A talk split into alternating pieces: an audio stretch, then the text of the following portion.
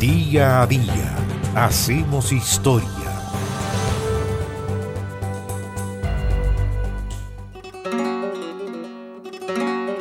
El 17 de noviembre del año 1557 zarpó desde la ciudad de Valdivia rumbo al sur la expedición comandada por Juan Ladrillero, quien se convirtió en el primer navegante en recorrer el estrecho de Magallanes en ambas direcciones.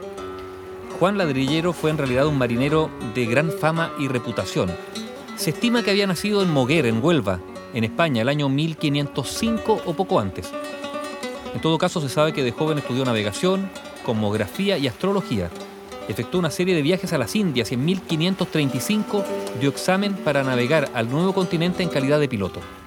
En 1537 entonces navegó en el Mar del Sur y en 1540 fundó la ciudad de Buenaventura en Colombia. Fue en 1545 cuando llegó a Quito y allí participó en la guerra civil que en Perú protagonizaron los hermanos Pizarro. Contrajo ladrillero matrimonio con Francisca de Cabrera, que estaba vecindada en la ciudad de La Paz, y allí se retiró de la vida activa. Pero, sin embargo, en 1556 fue llamado por el virrey Andrés Hurtado de Mendoza para que acompañara a su hijo, García Hurtado de Mendoza, que partía de gobernador al reino de Chile. Uno de los objetivos de García Hurtado de Mendoza era reconocer el estrecho de Magallanes, lo que había sido ordenado por una real cédula extendida el 29 de mayo de 1555. En ella se ordenaba al recién designado gobernador de Chile, Jerónimo de Alderete, reconocer para la corona la otra parte del estrecho. Se creía que habían tierras ricas en especies. La muerte de Alderete pospuso su implementación y por eso Ladrillero fue elegido para realizar ese proyecto. La escuadrilla, compuesta de tres naves y un galeón, zarpó del Callao el 2 de febrero de 1557 llegó a Coquimbo, siguió navegando hacia el sur hasta la isla Quiriquina y después se dirigió a Valdivia para alistar las naves con las que iba a efectuar el reconocimiento del estrecho de Magallanes. En Valdivia, Juan Ladrillero preparó dos naves tripuladas por 60 hombres. Ladrillero tomó el mando de la San Luis, llevando como piloto a Hernán Gallego, mientras Cortés Ojea iba al mando de la San Sebastián con Pedro Gallego como piloto. Zarparon de Valdivia justamente ese 17 de noviembre de 1557, recalando al Golfo de Penas, al que se le puso por nombre Ensenada de Alcachufado, ingresando después a los canales patagónicos por el canal Fallos, a la salida del cual los dos buques se separaron y nunca más volvieron a encontrarse.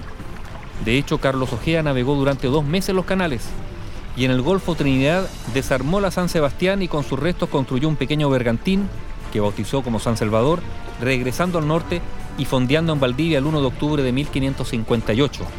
Su llegada aumentó los temores de la desaparición del ladrillero y de la tripulación de la San Luis. Pero no, ladrillero mientras tanto estaba navegando. Ingresó los canales por el canal oeste, recorrió la isla Duque de York, regresó al norte recorriendo el canal Wide, el paso del Indio, la angostura inglesa, llegó al Golfo de Penas y nuevamente salió al sur, pero ahora por el Océano Pacífico recorrió la costa sur del Canal Concepción, entró a los canales del estrecho de Nelson y descubrió la región de última esperanza navegando el canal Kirke y explorando el seno obstrucción creyendo inicialmente que había llegado al estrecho de Magallanes. Con un arrojo impresionante, Ladrillero volvió, como decíamos, al Pacífico buscando la entrada del estrecho y finalmente lo hizo navegando seguramente el canal Abra. En el cabo Posesión, donde llegó el 9 de agosto de 1558, efectuó la ceremonia de toma de posesión del estrecho de Magallanes y después de explorar la boca oriental regresó al norte soportando todo tipo de calamidades, falta de víveres y no solo eso, la muerte de sus tripulantes, logrando recalar en la bahía de Concepción donde fondeó con solo el capitán, un marinero y un negro a su servicio que murieron a los pocos días.